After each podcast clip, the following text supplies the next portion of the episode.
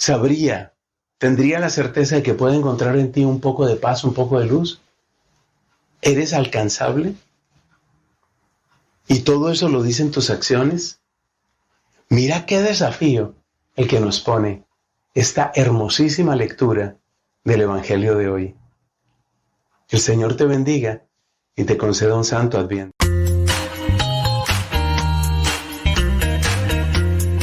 Recuerda que nuestros programas quedan grabados en el canal de YouTube. El canal se llama Modesto Radio. Ahora, que si tú trabajas en una estación de radio y quieres pasar estos programas, ponte en contacto con nosotros. Te los podemos mandar ya editados para que en medio de cada bloque pongas los mensajes que tú creas convenientes.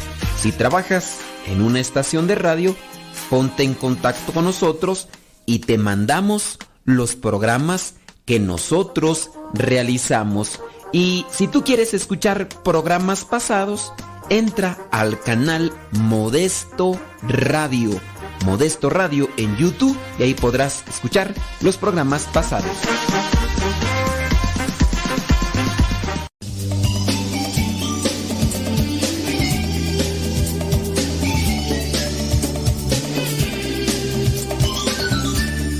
Cientos huracanados, qué bueno que estás ahí ya conectado, conectada. Eh, vamos a tratar de reflexionar el día de hoy sobre el sacramento del orden sacerdotal. ¿Está el sacramento, los sacramentos están en la Biblia? Claro. Ciertamente ahí están. Nos hace falta también iluminación del Espíritu Santo. ¿Sabes por qué? Porque algunos quisieran tener eh, la descripción de los sacramentos sacerdotales como si fuera una guía lineal, cuadrada, este, así puntual de tres pasos para allá, tres pasos para acá, tienes que hacer esto y pues no, óigame no. Antes de comenzar con el tema, vamos a hacer una pequeña oración para que Dios nos ilumine. Hoy que vamos a hablar sobre el sacramento del orden sacerdotal. Es un tema extenso, es un tema que abarca muchas cosas, pero vamos a tratar de, de puntualizar las cosas más importantes. Y si ustedes tienen preguntas con relación al tema, de las citas bíblicas o la cuestión bíblica, pues también igual pueden hacerlas. En el nombre del Padre, del Hijo y del Espíritu Santo. Amén. Bendito y alabado sea, Señor, porque nos permites llegar hasta este momento del día. Concédenos sabiduría para siempre discernir y elegir lo que es mejor para nosotros. Que nosotros con esa sabiduría siempre designemos y determinemos lo que nos ayuda y lo que también les puede ayudar a los demás. Dame paciencia, dame humildad para entender las cosas que quieres que corrija y que me avisas mediante las voces de los que me acompañan y caminan a mi lado. Espíritu Santo, fuente de luz, ilumínanos. Espíritu Santo, fuente de luz, llénanos de tu amor. En el nombre del Padre, del Hijo y del Espíritu Santo. Amén. Bueno, pues vámonos con lo que es el sacramento del orden sacerdotal. Pues ustedes ya, me imagino, lo, lo tienen en una forma ubicado. El orden sacerdotal es uno de los siete sacramentos, gracias al cual la misión confiada por Cristo a sus apóstoles sigue siendo ejercida en la Iglesia Católica hasta el fin de los tiempos. Este sacramento comprende tres grados. Apúntale. El sacramento del orden sacerdotal comprende tres grados el episcopado, es decir, el del obispo, el presbiterado y el diaconado. El orden sacerdotal comprende tres grados. Ahorita que, que estoy respondiendo esto, me acordé de, de alguien que me hizo una pregunta porque se puso a debatir con alguien y hasta ahorita me acordé y eso ya tiene como tres semanas y le dije, al ratito te contesto. Es lo malo de abrir mensajes del WhatsApp teniendo en cuenta que me voy a llevar un poquito de tiempo y digo, al ratito los contesto y ya como, ya están vistos, ya no me acuerdo. Ay, Dios mío santo. Pero bueno, ni me acuerdo ahorita cómo está la pregunta que me hicieron hace ya varias semanas y... Entonces, el sacramento del orden sacerdotal tiene tres grados. El sacramento del orden sacerdotal tiene tres grados. Y hablando de mensajitos de que, llegan aquí al, al WhatsApp, ahí están. Tiene tres grados. El episcopado, presbiterado y el diaconado. ¿Ya lo apuntaste? Qué bueno. Ok. En la última cena Jesús ordenó a los sacerdotes, perdón, en la última cena Jesús ordenó sacerdotes a los apóstoles. Acuérdate, el orden sacerdotal tiene tres grados, episcopado, sacerdotal y diaconado. Posteriormente, mediante la imposición de manos, ellos ordenaron a otros apóstoles. ¿A quién le impusieron manos los mismos apóstoles? A otros incluso a los mismos diáconos. Después a los obispos que ya no recibieron el nombre de apóstoles. También impusieron las manos sobre diáconos y sobre los ancianos encargados de alguna comunidad. Anciano en griego, porque aparece la palabra anciano, también aparece la palabra presbítero, pero en, en griego anciano se dice presbítero. Nada más que es aquí, depende de la traducción. Depende de la traducción, es como aparece en la Biblia. O puede parecer presbítero o puede parecer, aparecer anciano. Originalmente en el griego es presbítero. Y en este caso es anciano. Así, desde el principio de la iglesia, el sacramento del orden sacerdotal se constituyó por diáconos, presbíteros y obispos. ¿Quiénes son los obispos? Los apóstoles los ancianos, los presbíteros, o sea, nosotros. Y después están los diáconos. ¿Te acordarás de los siete diáconos? Uno de ellos, el más famoso, Esteban. Esteban, mi testigo. Felipe y otros más, ¿no? El presbítero participa del sacerdocio de Cristo unido al obispo y a sus hermanos sacerdotes con los que forma el presbiterio. El presbiterado no tiene sentido si no está unido al episcopado. El presbiterado no tiene sentido si, no está unido al episcopado. Cuando un sacerdote se pone de rebeldillo, renegón y rezongón y no quiere obedecer al, al obispo, el sacerdote o el presbítero puede ser suspendido. Podemos ir mencionando algunos sacerdotes por ahí un tanto populares ahora en las redes sociales por su forma de hablar, por su forma de comportarse, que pertenecen a la Iglesia Católica y de repente la fama, la popularidad se les subió a la cabeza y ya no quieren obedecer al obispo cuando el obispo les dice, tienes que dejar de hacer esto, no hagas esto, esto y se salen de la iglesia. Entonces, el presbiterado no tiene sentido si no está unido al episcopado. Por eso decimos entre nosotros que no se vale un cura vago, es decir, sin incardinación a una diócesis. Se le llama vago al que no tiene una residencia. Es un término también que se utiliza para decir a una persona que no asienta cabeza, eres un vago, nomás te la pasas en la calle. Pero hablar de un cura vago es aquel que nada más anda por aquí, por allá. No es, no es propio que un sacerdote, eh, digamos, pongamos de otro país que no es México, ande en México, ande en una diócesis, ande en otra, ande en otra, ande en otra, ande en otra, luego está en Estados Unidos, luego por aquí, luego por allá, luego por allá. Podemos preguntar, bueno, ¿y este sacerdote qué? pues es un sacerdote vago, no está encardinado, anda vendiendo libros, anda haciendo oraciones de sanación, dice que es sacerdote exorcista, dice que tiene el don de no sé qué, el don de no sé cuánto. No es, no es muy peculiar que un sacerdote extranjero esté en nuestro país. No, no es, no es común. Si está en nuestro país y no es religioso, algo pasó en su país. Algo pasó en su país. A menos de que sea religioso y que sea misionero y que esté en nuestro país, más bien por cuestiones de, de misión. Pero si en nuestro país y en cualquier otro hay un sacerdote que no es del país, pero que se dice diocesano, algo pasó en su país. Yo, póngale nada más atención. Sí, es que este sacerdote si habla de la verdad y no sé qué. Algo pasó en su país. Digo, a menos de que haya venido muy pequeño, venía, no sé, en una caravana, se quedó aquí, pasaron los años y ya se ordenó sacerdote, ahí sí. Pero si ya venía sacerdote de otro lado y anda por aquí como chapulín, brinque y brinque, a estos son llamados vagos y, y algo, algo no está. Entonces, no se vale un cura vago, es decir, sin incardinación a una diócesis.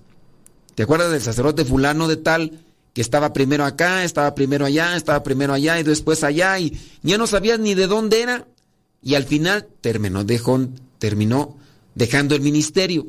Un sacerdote vago de otro país, este otro de otro país en Estados Unidos, de otro país. Sí, yo entiendo, Estados Unidos, país de migrantes y todo, este, pero al final terminó haciendo su propia iglesia. Cuidado. Dice entonces, eh, el, lo que es el orden sacerdotal, déjame ir por acá. El presbítero participa de la misión de Cristo sacerdote celebrando la Eucaristía en memoria suya y en persona de Cristo mismo. Santifica además a sus fieles mediante la celebración digna de los sacramentos y de los sacramentales. Respeta y fomenta la religiosidad popular con una expresión legítima de la fe de su comunidad y enseña a orar a sus hermanos tal como Jesús nos enseñó a orar. Unido al buen pastor que es Jesús, el presbítero cuida y guía a sus feligreses, convocándolos y ayudándolos a vivir su fe en, una comunidad de amor en la que se encuentren en el ambiente de auténtica familia. Bueno, podemos hablar más cuestiones sobre el presbítero, pero el tema está enfocado a las citas bíblicas eh, que hablan sobre el sacramento, en este caso del orden sacerdotal. Vamos a ir mencionando las citas bíblicas. Igual si ustedes tienen preguntas pero que vayan relacionadas al tema, no me vayan a sacar ahí de si es válida la misa, si llegas después del Evangelio. No, esa dejémosla para después. Vamos a enfocarnos para que tengas ahí una libreta, un lápiz, algo ahí con que apuntar y tengas esas citas bíblicas para que incluso después cuando te toque a ti dar un tema, ya sea el el grupo de catequesis o en el grupo juvenil o en el grupo de liturgia, porque es necesario que se formen para no andar regando el tepache. Deja que Dios ilumine tu vida.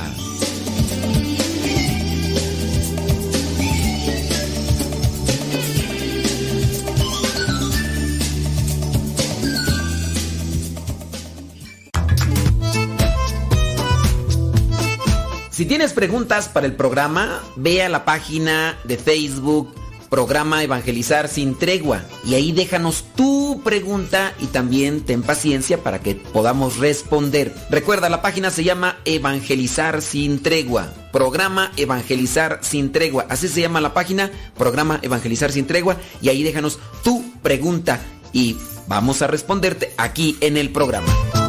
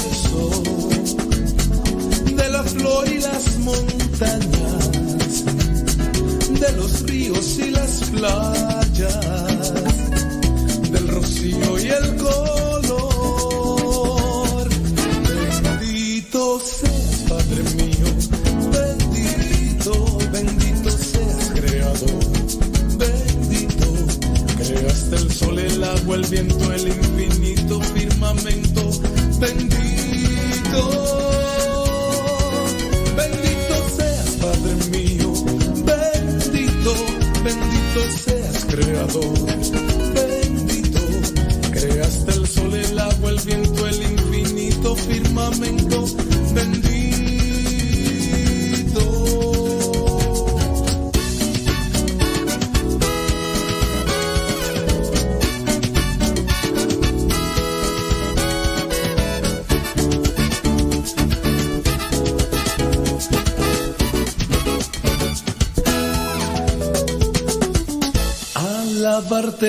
yo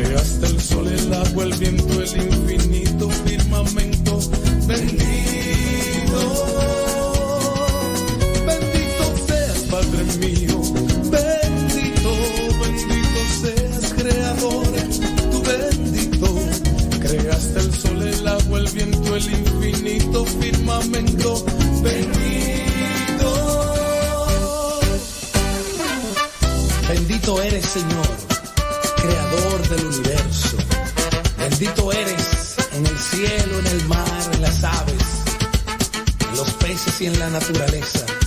Eres bendito, Señor. Bendito eres porque me has creado.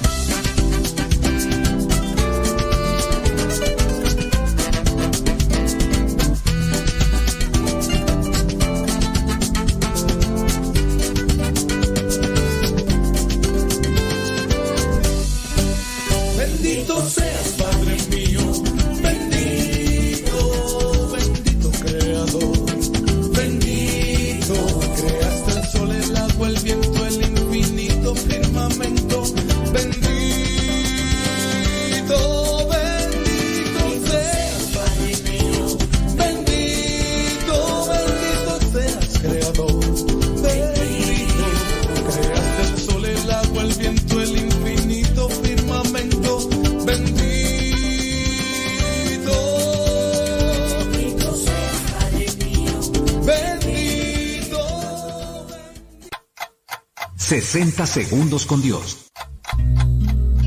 ¿Estás pasando por algún problema en este momento? Confía. ¿Crees que no vas a poder? Confía. ¿El horizonte no es nada alentador? Confía. Sé que no es nada sencillo y que la angustia no te permite abandonarte en la voluntad de quien todo lo puede, pero en este momento te digo, confía. Si es, será. Si no es, no será. Dios tiene un plan especial para cada uno. Si crees en su infinito amor y dirección, las cosas estarán muy bien. Créelo, siéntelo en tu corazón. Si es, será. Si no es, no será. Hoy, confía en Dios y todo se resolverá. 60 segundos con Dios.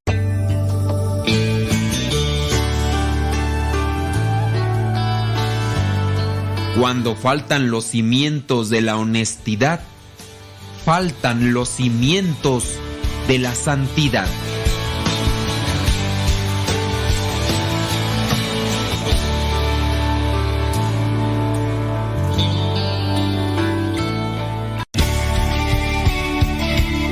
Padre muerto. Hola, aquí estoy. ¿Me escuchas? No. Yo sé, te escucha, no. Adiós. Adiós. Tío Modesto, es que me gusta escuchar mucho no sepa.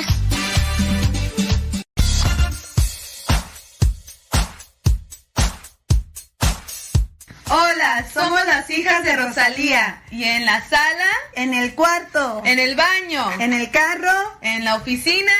Y hasta en la cocina. Escuchando Radio Cepa hasta que reviente la bocina.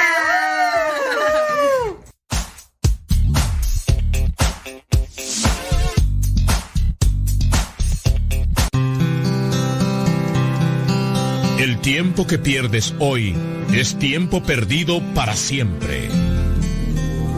Escuchas Radio Cepa.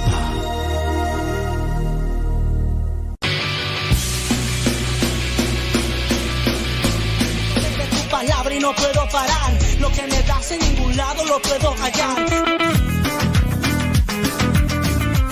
amor. Mi alma respira meditación.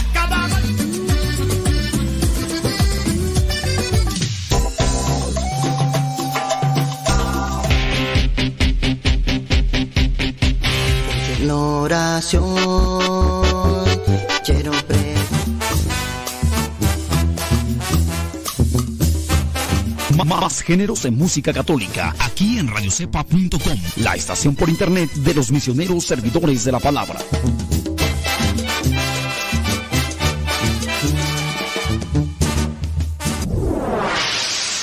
Escuchas Radio Cepa.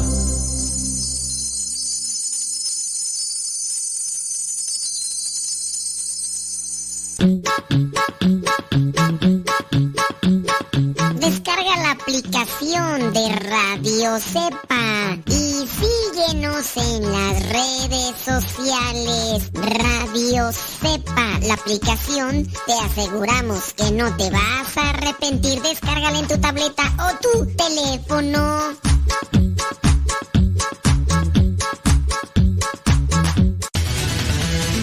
www.radiocepa.com, la radio por internet de los misioneros servidores de la palabra.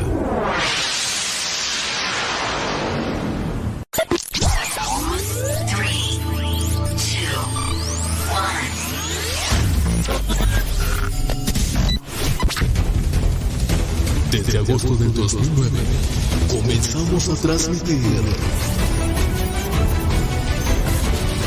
Gracias a Dios y gracias a ti.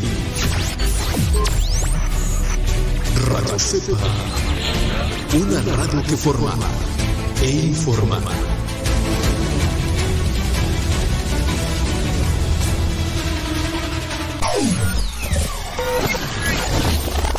Si quieres volver a escuchar los programas del Padre Modesto, búscalo en tu página favorita de podcast, Spotify, iTunes, Google Podcast y otros más. Busca los programas en, el, canal, Modesto, Radio. En el canal Modesto Radio.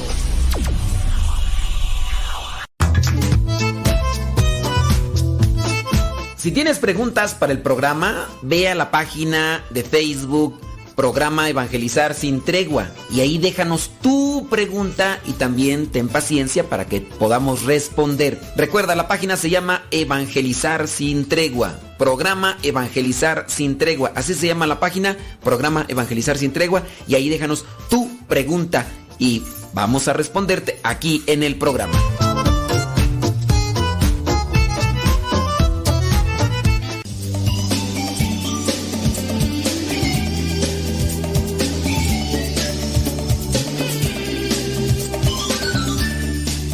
Bueno, pues muchísimas gracias. Eh, hay veces que nos dan ese tipo de informaciones. eh, dice que una persona dice, bueno, eh, me piden aquí oración por, dice, por un- una persona que, que se, pues, estaba en una depresión muy grande y hace unos minutos se se, se quitó la vida. Bueno, pues eh, le vamos a tener presente en nuestra oración, en la Santa Misa. Eh, en este caso de estas situaciones, pues son, son lamentables y tristes. Antes se decía que las personas que se suicidaban no tenían derecho a misa, de, pero la iglesia ha considerado que muchas de estas personas pues están sumergidas en una depresión, no son conscientes, así no tienen una idea clara y más bien es una tristeza, un dolor, son muchas cosas. Vamos a tener presente a la familia para que tengan consuelo y esperanza y a él que Dios lo reciba en su santa gloria. Vámonos con el tema ahora sí de lo que son estas citas bíblicas, estas citas bíblicas sobre el orden sacerdotal. Por si ustedes ya tienen ahí apuntado, bueno, pues vamos a Vamos allá, déjame ver. Mm, muy bien, déjame ver. Sí, porque tengo que mandarle un mensaje aquí a esta persona, por lo menos unos emoticones. Es que estamos en programa en vivo y. Y pues si no, no podemos así más que hacer eso, ¿verdad? Solamente unos emoticones. de oración, decirle que la vamos a tener ahí presente. Bueno, vámonos con el sacramento del orden sacerdotal. Mateo capítulo 18, versículo 18, apúntale. Mateo capítulo 18, versículo 18.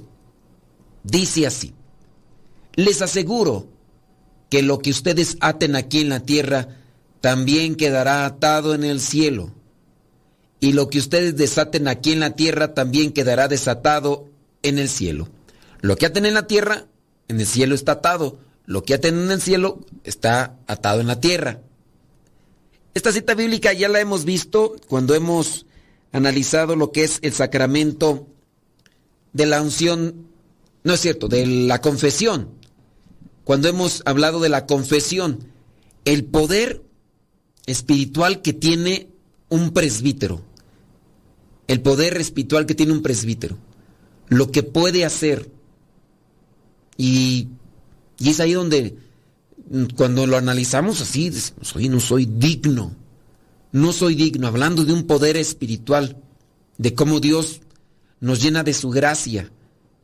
Nosotros necesitamos pues ser humildes y buscar también vivir con santidad, hablando de la justicia, santidad, justicia, necesitamos vivir con justicia para poder hacer un, siempre un buen uso de este poder que Dios pone en nuestras manos. Hablando, por ejemplo, de los sacramentos.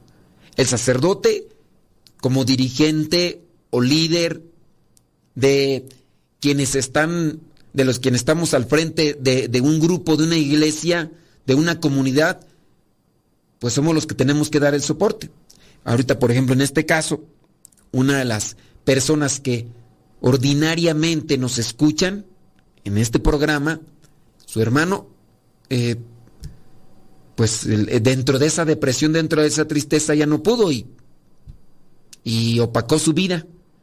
Entonces, pues esta persona, pues tiene a bien de comunicarlo, lo que hacemos es mandarle un pequeño mensaje, porque estamos en programa. No podríamos decir, ¿sabes qué? Interrumpo ahorita el programa y me voy a enfocar en atender totalmente a la persona. Pero sí, nos comprometemos a, en un rato más, la oración, en la Santa Misa. Entonces, somos sacerdotes líderes y nosotros tenemos un poder espiritual del cual debemos de administrar con mucha misericordia, con mucho amor, con mucha caridad. Vámonos con otra cita bíblica, Lucas capítulo 10, versículo 16. El que los escucha a ustedes, me escucha a mí. Jesús dice a los apóstoles, el que los escucha a ustedes me escucha a mí, y el que los rechaza a ustedes me rechaza a mí, y el que me rechaza a mí rechaza al que me envió. Esto viene a ser también un, consuelo y una esperanza para nosotros. Siempre y cuando nosotros estemos viviendo en rectitud y en justicia, por no aplicar el término santidad, porque para algunos pudieran resultar hasta medio eh, muy presuntuoso. pudiera presentarse muy presuntuoso. Uy, es que ¿a poco ahora resulta que ustedes son santos? Bueno, para vivir en justicia, el justo es el santo, ¿no? Entonces, para vivir en justicia y en rectitud, nosotros debemos de esforzarnos, los presbíteros, debemos de esforzarnos en vivir en rectitud y en justicia, para que transmitamos y seamos unos fieles transmisores, no solamente en la palabra, sino también en el actuar, seamos unos fieles transmisores de ese mensaje de nuestro Señor Jesucristo. Y así, el que, el que los escucha a ustedes me escucha a mí, y el que los rechaza a ustedes me rechaza a mí. Debemos de tener coherencia en nuestra manera de hablar. Por eso no es correcto, ni es propio, ni es cristiano que estemos diciendo malas palabras. Esto con relación a los sacerdotes que se hacen muy populares por ser mal hablados en Internet. Como es una, una ventana al mundo, el Internet, sale un sacerdote por ahí que doble sentido, nada más porque su español es eh, con acento, no es originario de México, es originario de, otro país y empieza a hablar con un acento y empieza a decir eh, palabras en doble sentido, vulgaridades pero como se escucha chistoso, se las acepta, ¿no? y empieza a hablar en doble sentido y vulgaridades y la gente lo acepta. ¿Por qué? Porque también la gente justifica que tiene ese mismo hablar o tiene ese mismo comportamiento. O el otro sacerdote que utiliza palabras despectivas hacia las personas, con palabras altisonantes, y también muchos lo aceptan y lo respaldan y ya de hecho tienes sus grupos porque son populares en internet. Entonces, nosotros como los sacerdotes debemos de cuidar nuestra manera de expresarnos en el sentido de que no utilicemos palabras que ofendan y lastimen a los demás en ese contexto de denigración. Claro, hay personas que, que, me escucha a mí que me dice, no, es que tú hablas como ranchero, tú no hablas como sacerdote, porque vienen a equiparar o vienen a estipular que un sacerdote debe de hablar eh, dentro de lo que vendría a ser un estilo meramente diplomático. Hermanos, el día de hoy queremos... Entonces, pareciera ser que ese tipo de personas quieren que todos los sacerdotes hablemos así. Que todos los sacerdotes hablemos así. Y pues nomás no. O sea, no voy a yo a agarrar un estilo que no me corresponde porque soy de rancho. No voy a ser como... Eh, voy a poner aquí un ejemplo. Ciertos eh, pastores evangélicos eh, y mujeres también que son pastoras evangélicas eh, con, el mismo tonito. Y algunos católicos también lo agarran. Y es que el Dios se está manifestando porque el Señor el día de hoy, y hoy, hoy se va a manifestar. Aleluya, gloria a Dios. Te los puedes encontrar en internet, todos con esa misma forma o... Pues no, o sea, también no quiere decir que todos tengamos que apegarnos a un, a un estilo o a un modo, si no, no somos sacerdotes. Creo yo que no, con mis palabras, no ofendo. Que te sientas ofendido por las maneras a veces rasposas que tengo para decir las cosas, esa es otra cosa. Pero no utilizo ni palabras. Hay algunos que cuidan sus palabras altisonantes en micrófono y fuera de micrófono las dicen. Yo te puedo decir sinceramente que ni, ni en el micrófono ni fuera de micrófono las digo palabras altisonantes porque me, a mí me enseñaron en mi casa que no debo decir malas palabras. Bueno, entonces, el que los escucha a ustedes me escucha a mí y el que los rechaza a ustedes me rechaza a mí. Jesucristo dice, si a ustedes los escuchan, o sea, por eso tenemos que cuidar lo que estamos hablando. Vámonos a otra cita bíblica. Lucas capítulo 22, versículo 19.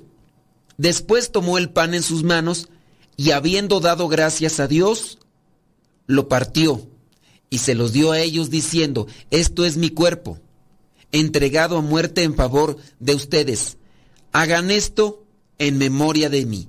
Hagan esto en memoria de mí. Entonces aquí viene ya una indicación, viene un mandato de celebrar lo que es la Santa Eucaristía, la acción de gracias, la Santa Cena. Bueno, no Santa Cena, es Eucaristía, acción de gracias.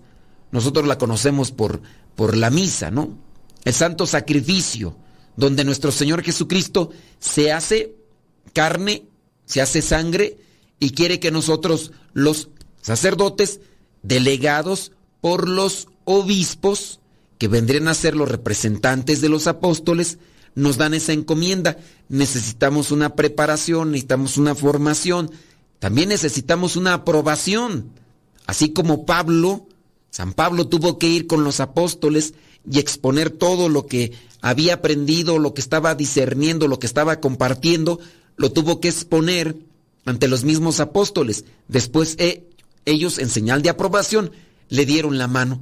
Ya lo habíamos visto, nada más que no me acuerdo en cuál de los temas de los sacramentos. Pero ahí está Pablo exponiendo lo que enseña, lo que comparte y con la eh, se dieron la mano en señal de aprobación. Está bien, es correcto lo que estás enseñando. Síguelo enseñando. Tenemos que hacer una pausa, regresamos con más citas bíblicas sobre el sacramento del orden sacerdotal. Si tienen preguntas, las hacen llegar y ahorita les respondemos.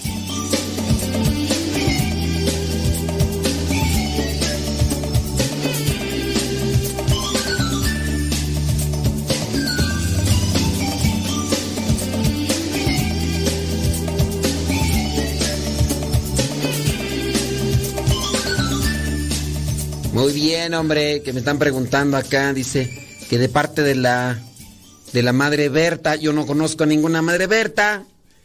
Que cual de la parte de la madre Berta y me están pidiendo requisitos, a mí se me hace que se equivocaron y por allá están este, pues no sé, ¿verdad? Ya les dije, pues no sé, todos esos requisitos, pues quién sabe de dónde, cómo y cuándo. Ah, pues ahí estamos.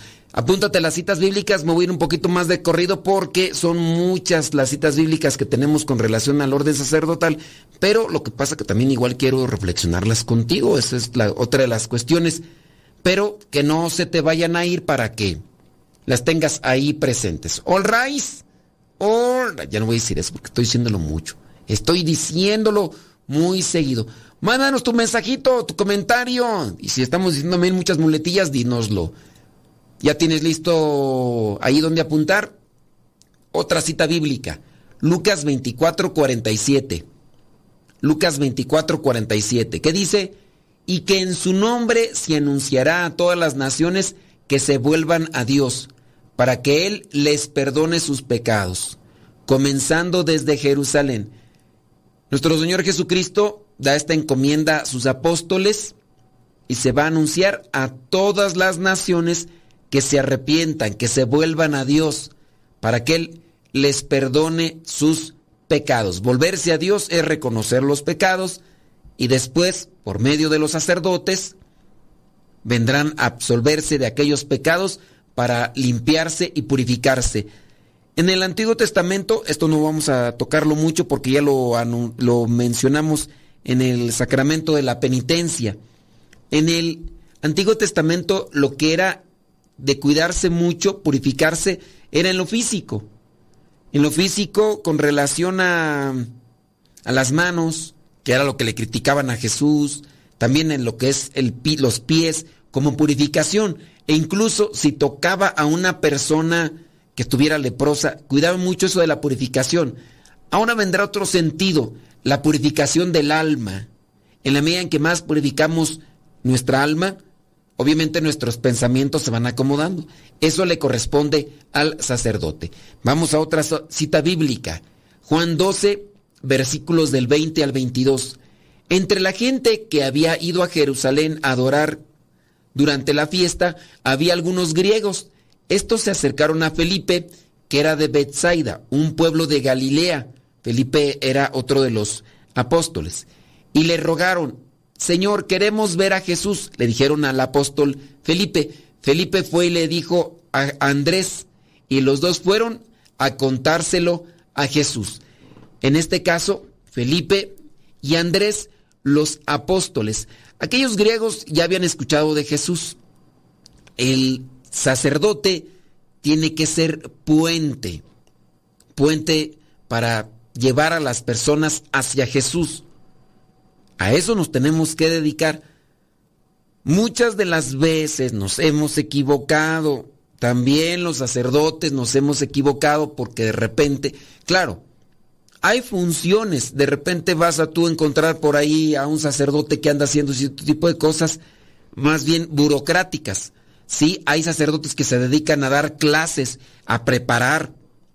Hay algunos que se dedican más bien a ser secretarios. Hay otros, por ejemplo, que se dedican a ser economos, porque se necesita también manejar una economía a nivel, a nivel eclesial. Y ese tipo de cosas, pues se tienen que dar. Entonces, hay ciertos sacerdotes que tienen esa función. Yo tengo una función en la cual, digamos que no estoy muy desconectado de esta encomienda de conectar a ustedes con Cristo mediante estos mensajes, mediante estos programas, mediante lo que hago del Evangelio, de reflexionarlo con, todos los días con ustedes. Entonces yo hago o trato de hacer eso, de, de llevarlos a ustedes hacia Cristo.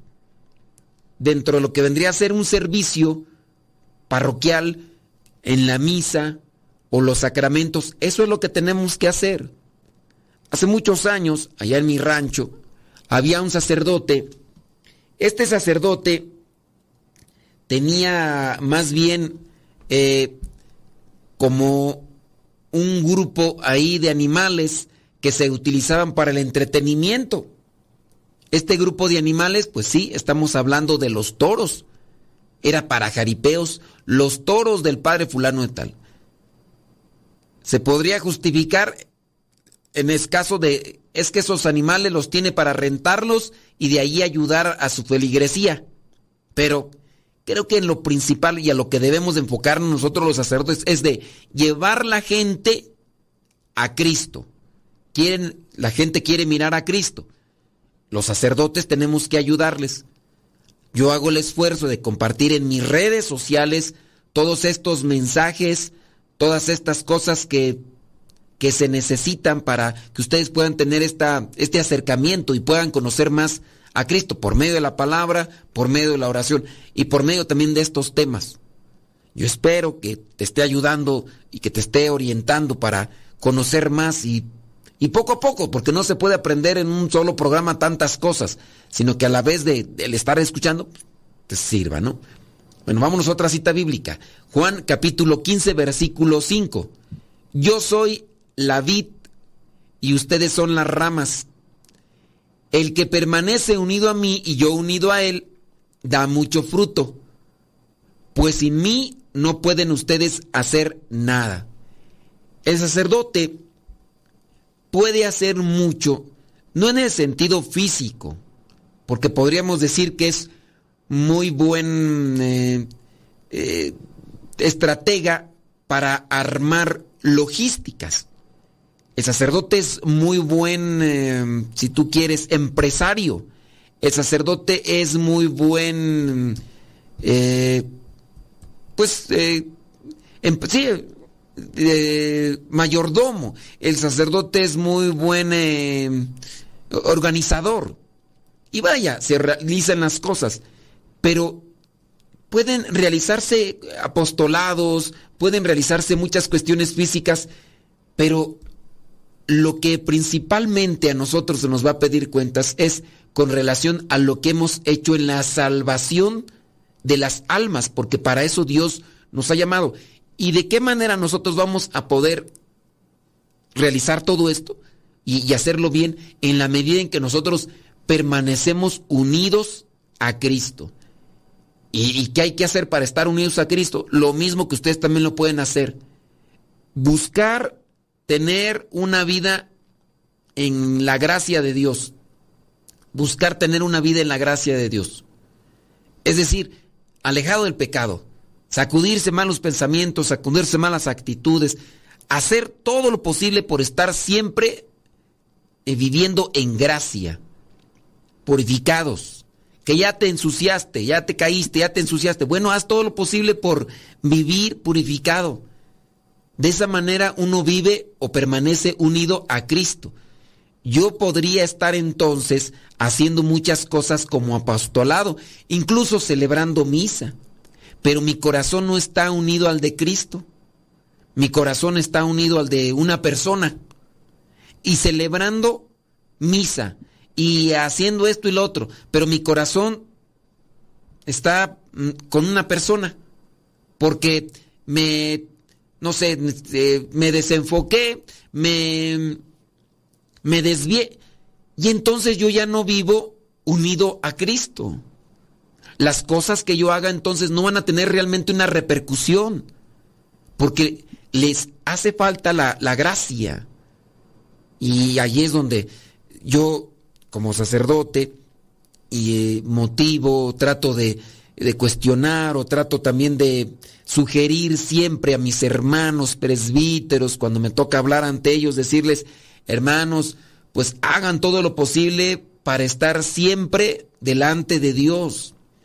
Hagan todo lo posible para estar siempre presentes ante Dios en la oración, en con los sacramentos, confesarse seguido.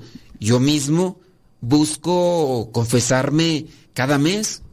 Y si por ahí tengo una equivocación o un error, que aquí a veces los he cometido eh, en la radio, de repente me enciendo, me irrito y digo cosas que, no están bien, bueno, ahí vamos a, a la confesión, pues hay que arrepentirnos. De esa manera uno permanece unido a Cristo y Cristo pues en nosotros podemos dar muchos frutos y frutos espirituales. Porque las personas, eso es lo que van a estar buscando nosotros, que les ayudemos. En este caso, que les mostremos el camino a Cristo o que por medio de nosotros Cristo se manifieste en ellos. Viene una persona, te pide oración por alguien que está enfermo, ya no tienen esperanza, ya no tienen fe. Tú haces la oración y tú estás haciendo el esfuerzo de estar unido a Cristo y en ese momento se da el milagro, ¿no? Lo que decían los médicos que no podía pasar, este, ahora resulta. Van a decir, milagro, el sacerdote santo. Es Cristo que se manifestó por medio de ese sacerdote. Tenemos que luchar. Y ustedes también tienen que esforzarse todos los días por tener una vida de rectitud, por tener una vida llena de gracia. Así que hay que esforzarnos en la oración y ustedes pidan por nosotros para que tengamos siempre ideas claras, lúcidas y sepamos qué es lo que tenemos que hacer para no desconectarnos de Cristo, para poderles ayudar. ¿Tienen preguntas? Bueno, háganlas llegar. Ahorita les respondemos.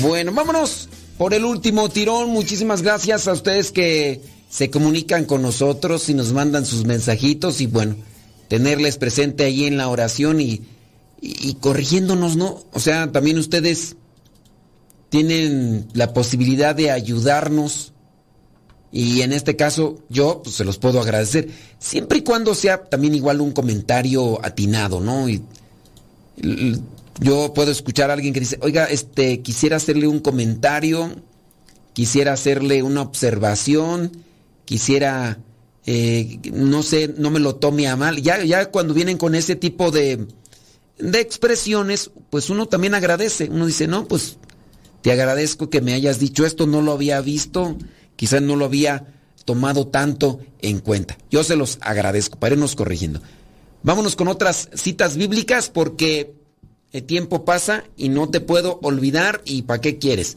Vámonos a ver ¿Dónde está tú? ¿Dónde estás? Aquí está, espérame tantito. Dice Hechos capítulo 6, versículo 6. Luego los llevaron a donde estaban los apóstoles, los cuales oraron y les impusieron las manos.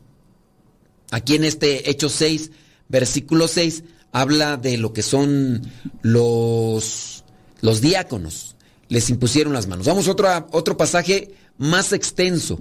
Hechos capítulo 15 versículos del 2 al 6. Pablo y Bernabé tuvieron una fuerte discusión con ellos y por fin Pablo, Bernabé y algunos otros fueron nombrados para ir a Jerusalén a tratar este asunto con los apóstoles y ancianos. Aquí ya encontramos la palabra presbítero y ancianos de la iglesia de aquella ciudad, de Jerusalén. Acuérdense, ahí estaban los apóstoles. Enviados pues por los de la iglesia de Antioquía, los que estaban al frente, era una iglesia, tiene que quedarse alguien al frente, ¿no? Entonces, enviados por los de la iglesia de Antioquía, al pasar por las regiones de Fenicia y Samaria, contaron cómo los no judíos habían dejado sus antiguas creencias para seguir a Dios. Y todos los hermanos se alegraron mucho con estas noticias. Entonces, estamos hablando de gente que no era judía cuando Pablo y Bernabé llegaron a Jerusalén, fueron recibidos por la iglesia de Jerusalén y también por los apóstoles y ancianos y contaron todo lo que Dios había hecho con ellos. Pero algunos fariseos que habían creído se levantaron y dijeron, es necesario circuncidar a los creyentes que no son judíos y mandarles que cumplan la ley de Moisés. Se reunieron entonces los apóstoles y los ancianos para estudiar el asunto. Y aquí encontramos lo que se llama el primer concilio, el primer concilio de la iglesia. ¿Qué, es el concilio de la iglesia? Pues bueno, se va a tratar estos asuntos. ¿Y de qué van a tratar? De la circuncisión. Y aquí los fariseos que se habían hecho cristianos quieren que los que se, sí, que se unan a los cristianos también pasen por la circuncisión y van a tratar este asunto, van a decir, a ver, la circuncisión para quién era? Para los judíos. ¿nosotros somos judíos o somos seguidores de Cristo? No, pues somos seguidores de Cristo. Cristo dijo que nos eh, teníamos que circuncidar, él estaba circuncidado, él era judío, pero él nunca nos dijo que teníamos que circuncidarnos. Es más, nos decía de los sacrificios. Misericordia quiero y no sacrificios, conocimiento de Dios más que holocaustos. Y bueno, entonces ya no se quedó la circuncisión. Es el diálogo dentro de la iglesia en aquellos que están al frente como dirigentes. Se escucha presuntuoso, pero quieran o no, yo soy parte de la iglesia y de los que estoy al frente como, como dirigente. Hay niveles, hay responsabilidades, hay ocupaciones y yo estoy en parte en una de las ocupaciones como sacerdote. Vamos a ver otro pasaje, Hechos 20, versículo 17. Estando en Mileto, Pablo mandó llamar a los ancianos de la iglesia de Éfeso. Pablo, acuérdense que Pablo viene a ser apóstol y acuérdense que los obispos son los sucesores de los apóstoles. Entonces Pablo tiene autoridad, mandó llamar a los ancianos. El presbítero, digamos que está dentro del orden sacerdotal, los tres niveles, diaconado, presbiterado y obispo. Arriba está el obispo, entonces el obispo puede estar dando encomiendas al, presbí- al presbítero. El presbítero da encomiendas al diácono. Hay un orden. Por eso Pablo aquí manda llamar a los presbíteros o ancianos de Éfeso. Hechos 20, versículo 28. Por lo tanto, estén atentos y cuiden de toda la congregación, le dice Pablo a los presbíteros, en la cual el Espíritu Santo los ha puesto como pastores para que cuiden de la iglesia de Dios, a los presbíteros, a los ancianos, que le compró con su propia sangre. Entonces, Pablo aquí está dando la encomienda a estos ancianos de Éfeso. Hechos ahora 21, 18. Al día siguiente, Pablo fue con nosotros a visitar a Santiago. Acuérdense que el que escribe Hechos de los Apóstoles es Lucas. Pablo fue con nosotros a visitar a Santiago, el, apóstol, el pariente de nuestro Señor Jesucristo. Y allí estaban también todos los ancianos. Estaba el apóstol y están todos los presbíteros. Como es regularmente en una diócesis, está un obispo y están los presbíteros. El lugar, la diócesis es muy grande, puede estar el arzobispo, que es un mismo obispo, pero con un cargo. Después hay otros obispos auxiliares. Y así. Entonces, el apóstol y los ancianos y los presbíteros, ya desde aquel tiempo se viene a mirar esto, ¿no? Vamos a ver otra cita bíblica, porque ya se está terminando el tiempo. Mm, primera carta a Timoteo, primera a Timoteo capítulo 3 versículo 1.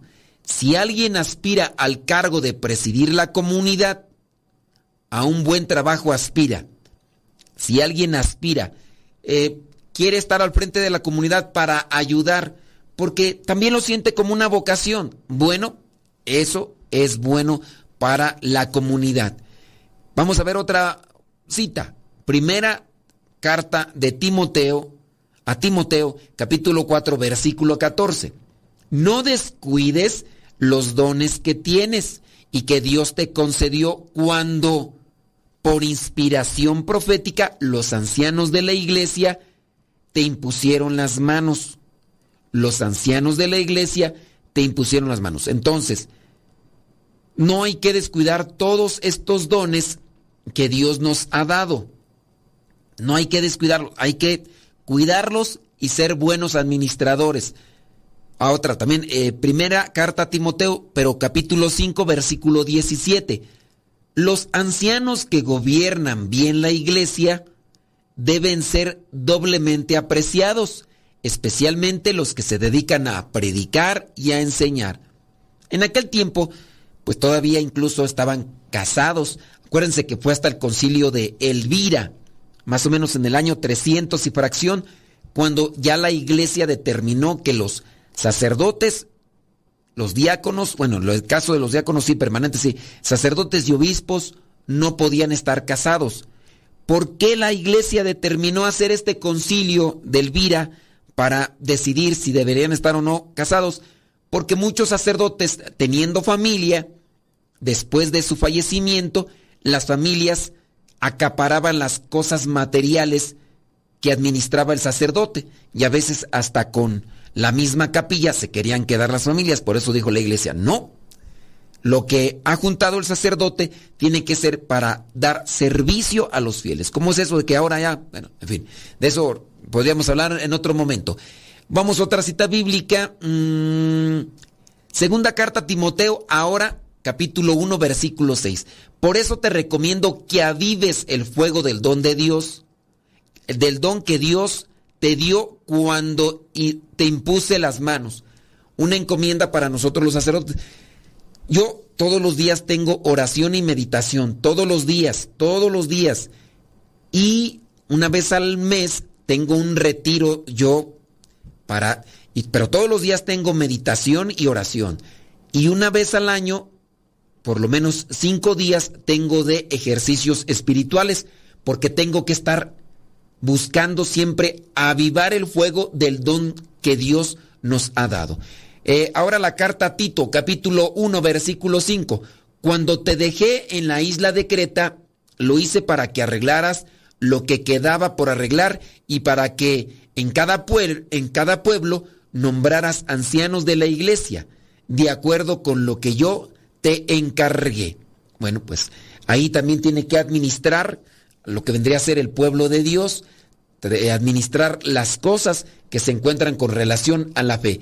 Vámonos a otra cita bíblica que vendría a ser ya la última porque el tiempo ya se nos fue. Primera carta de Pedro, capítulo 5, versículo 1. Quiero aconsejar ahora a los ancianos de las congregaciones de ustedes, dice Pedro. Yo que soy anciano como ellos, Pedro dice, yo soy anciano como ellos, es decir, presbítero y testigo de los sufrimientos de Cristo y que también voy a tener parte en la gloria que ha de manifestarse. Aquí entonces la revelación del apóstol Pedro que dice, yo que soy anciano como ellos, quiero aconsejar a los ancianos de las congregaciones de ustedes. Es decir, ya no solamente son los apóstoles, sino que ahora también son aquellos que han sido delegados por los mismos apóstoles cuando les han impuesto las manos. No puede una persona así como tal andar por aquí, por allá, diciéndose, ya soy presbítero. No, tuvo que habérsele dado el orden sacerdotal, la imposición de manos.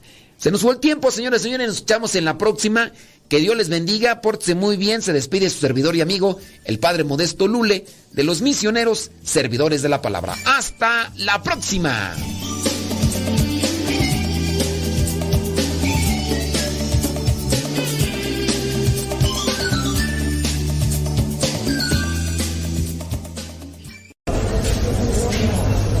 Alexa, quiero escuchar Radio Cepa. Esta es Radio Cepa, la radio de los misioneros servidores de la palabra. Escuchas Radio Cepa. Las mejores melodías. Las mejores melodías. La música que te acompañe en tus actividades.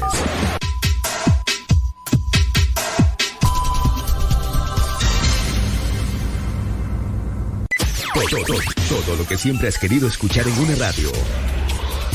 Música, noticias, educación, información, orientación, compañía. Todo, todo, completamente todo.